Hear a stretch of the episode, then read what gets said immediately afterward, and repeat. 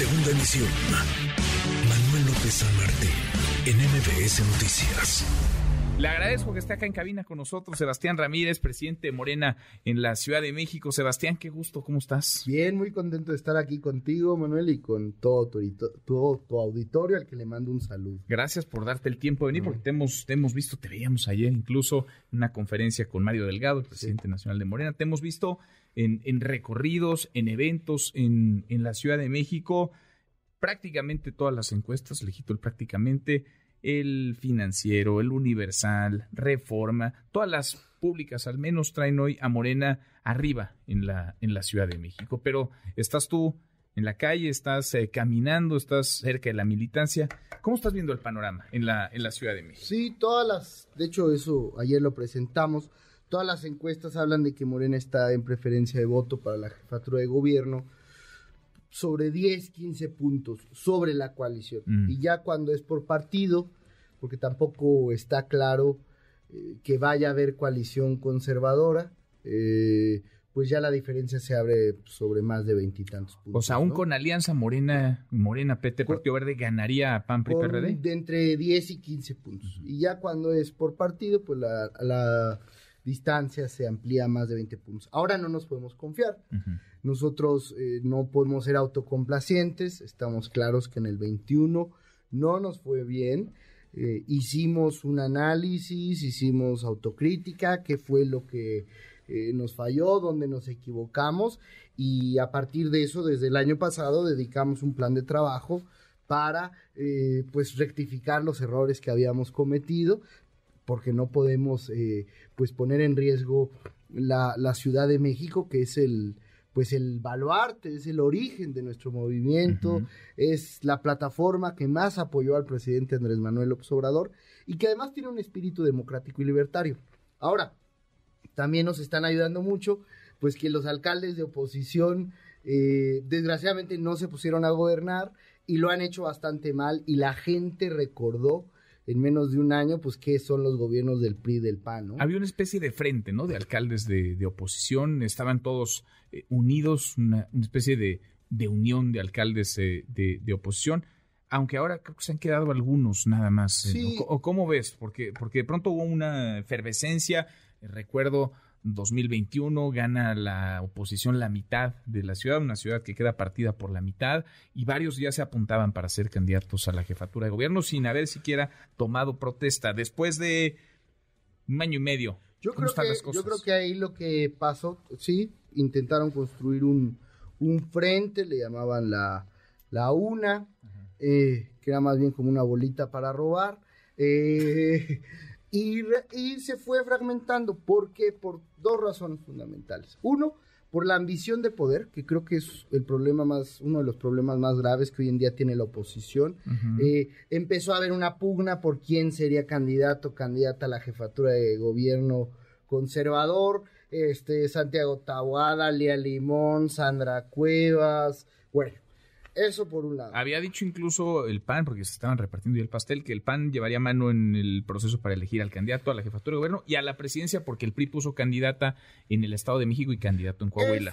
ese agandalle, ese agandalle es el que, pues yo creo que ya se volvió la fractura que los termina de dividir, mm. porque, eh, pues al parecer Claudio X o alguien arriba los sienta a los líderes de los partidos nacionales y les dice, el Estado de México va para el PRI y o sea, se ponen de acuerdo Alito, Claudio X, Marco Cortés y la Ciudad de México para el PAN. Pero pues eso no tomó en cuenta ni a los priistas de la Ciudad de México, ni a los perredistas, por supuesto que pues el PRD, eh, que entre que tiene y no tiene registro, pues ahí forma parte de la coalición y ni siquiera lo están tomando en cuenta y, hoy tienen esa división profunda. Entonces, eh, además súmale los escándalos por malos gobiernos, todo el tema del cártel inmobiliario en Benito Juárez, todos los desfiguros de Sandra Cuevas, que ya no sé ni por cuál comenzar, cuando lanzó pelotas con billetes, las mariposas, hoy está intentando poner un muro en la colonia Juárez, en una plaza para evitar que los migrantes haitianos eh, pues estén ahí etcétera. Entonces, eso pues ha generado un proceso de descomposición de la oposición, pero nosotros no nos podemos confiar en eso. Entonces, ¿qué nos pusimos a hacer? Nos pusimos a organizarnos. Con Mario Delgado diseñamos una gira eh, durante todo el mes de marzo. Tomamos eh, protesta a ocho mil comités que ya se formaron de Morena en la Ciudad de México, son de gente, de ciudadanos, hombres y mujeres libres, que lo que les estamos pidiendo es que sumemos a más. ¿Cuál es nuestra ambición? Tener 300 mil defensores de la 4T en la Ciudad de México, le llamamos. ¿Y qué es esto? Es un ciudadano, es una persona que nos ayuda a convencer a otros 10. Eh, nosotros creemos que este proceso de cambio, de transformación, solo lo va a poder defender la gente y por eso estamos organizándonos. Y nos está yendo muy bien y estamos pues muy contentos por los resultados. Tres millones de votos, entonces digamos sería ese objetivo, el objetivo de esos el presidente defensores. Tuvo en la ciudad 3.1 millones de votos, sí. Y creemos que podemos perfectamente volver y hasta superar esa meta de más de 3 millones de votos para Morena y la coalición Juntos Haremos Historia Ahora, en la Ciudad de México. Tú estás haciendo lo tuyo, estás yendo con la gente, estás eh, Organizando. formando estos comités, organizando, encauzando, pero ¿cómo anda la unidad entre Morena? Porque eh, con, con este panorama que dibujas parecería que lo único que podría poner en riesgo un triunfo en la capital, en donde gobierna Claudia Sheinbaum, que es aspirante a la presidencia de la República, es que no hubiera unidad. Un poco lo que ocurre en el escenario nacional. En el Estado de México, decíamos, van caminando muy bien porque hay unidad. Sí. En Coahuila no hubo unidad, se fracturó la alianza y estamos viendo al PRI, PAN, PRD arriba con su candidato con respecto al de Morena.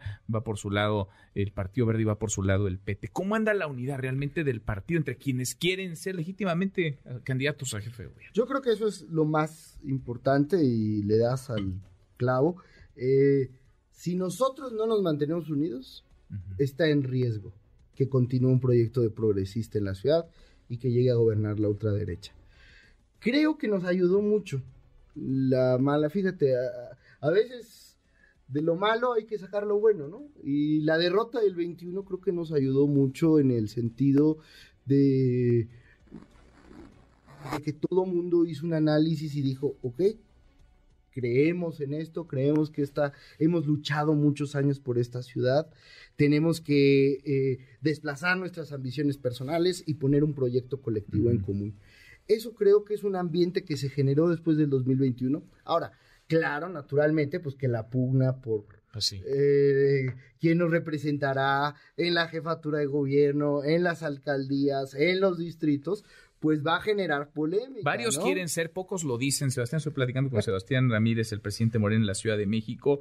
Eh, hay quienes lo dicen, hay quienes no lo dicen o no lo dicen en público y en corto, en corto sí. ¿Cómo va a estar el proceso de selección? Porque esa parece va a ser una, digamos, una aduana clave. Si salen unidos de ese proceso, Sí. si es un proceso que deja conforme a todos, en el donde todos se sienten incorporados y con reglas claras, Sí. y de emana de ahí un triunfador, una triunfadora legítima, déjame plantearlo en esos términos, entonces se puede mantener la cohesión, la unidad. Pero Mira, si no, te- tenemos un punto de apoyo y de respaldo muy fuerte, que es que hay una unidad muy fuerte entre, eh, creo que quienes conformamos a Morena en la ciudad, en torno al liderazgo de Claudia Sheinbaum. La jefe de gobierno es eh, quien nos articula y obviamente el presidente Andrés Manuel Obrador. Ahora, ¿qué va a haber? ¿Qué, qué va a suceder? Pues primero viene la encuesta para decir decidir quién va a coordinar a la Ujú. 4T a nivel nacional. ¿Y la encuesta, se tienen que anotar en la encuesta o ustedes van a levantar no, una no. encuesta? Se tienen que anotar. Y Se tienen que son- anotar, o sea, tienen que levantar la ya mano. van a tener que levantar la ¿Eso mano. cuándo va a ser? Yo pienso que en el último trimestre de este año. Septiembre. Yo lo que hemos platicado, digamos, en ese Agosto, último terminal, no, octubre. último trimestre, ¿no? Este, ¿Septiembre, octubre? ¿Octubre, noviembre? noviembre, diciembre.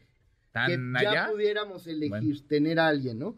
Primero hay que concluir el proceso nacional, es lo que yo he conversado con el presidente Mario Delgado. Eh, acuérdate que son nueve O entidades. sea, primero se va a definir la presidencia, la candidatura a la presidencia y después vendrá la Ciudad las México, nueve, las, las nueve gubernaturas, entidades. Porque en la elección del 24 se eligen nueve gobernaturas, Mm, gubernaturas, entre esas la Ciudad de México. Ahí habrá un criterio de género, es decir, de esas nueve, cinco tendrán que ser mujeres y cuatro hombres. Eh, eso Morena tendrá que establecer el criterio de género, cómo establece por entidad. Este, y ya se tendrán que hacer las encuestas. Ahí podemos hacer inclusive dos encuestas. Ajá. Si mucha gente se inscribe, este, se hace una primera encuesta en donde, pues, no sé si se inscriben 20, 30, pues para identificar cuáles son los cinco más conocidos eh, y luego los cinco más, este, y luego de entre los cinco, pues la persona idónea. ¿Qué se pregunta en la encuesta? Si lo conoce la gente, si considera que, que comparte los valores de Morena, si lo prefiere como candidato de Morena, si lo, si considera que, que es una persona honesta, son algunas de las cosas que se proponen. Y claro, pues también ahí a lo mejor nuestros aliados del PT, del Verde, pueden proponer a alguien si logramos una coalición, a alguien para participar en las encuestas. Este, Pues va a estar interesante. Sí. Va a estar interesante, pero entonces, digamos, correrá primero Primero la presidencia. la presidencia Sí. y de ahí lo demás. Luego las jefatura de gobierno y luego alcaldías y distritos. Pues vente a platicar más seguido. Cuando ¿no? quieras, sí, con mucho para que nos vayas contando cómo van las cómo van las cosas, cómo va o no esa unidad dentro de Morena y dentro de la 4T y cómo ven a los a los de enfrente, cómo ven a la oposición. Con mucho gusto aquí ¿Eh? estoy. Cuando Bienvenido siempre, gracias Gracias, Sebastián por Manuel. estar acá. Sebastián Ramírez, presidente Morena en la Ciudad de México. Redes sociales para que siga en contacto: Twitter, Facebook y TikTok. M. López San Martín.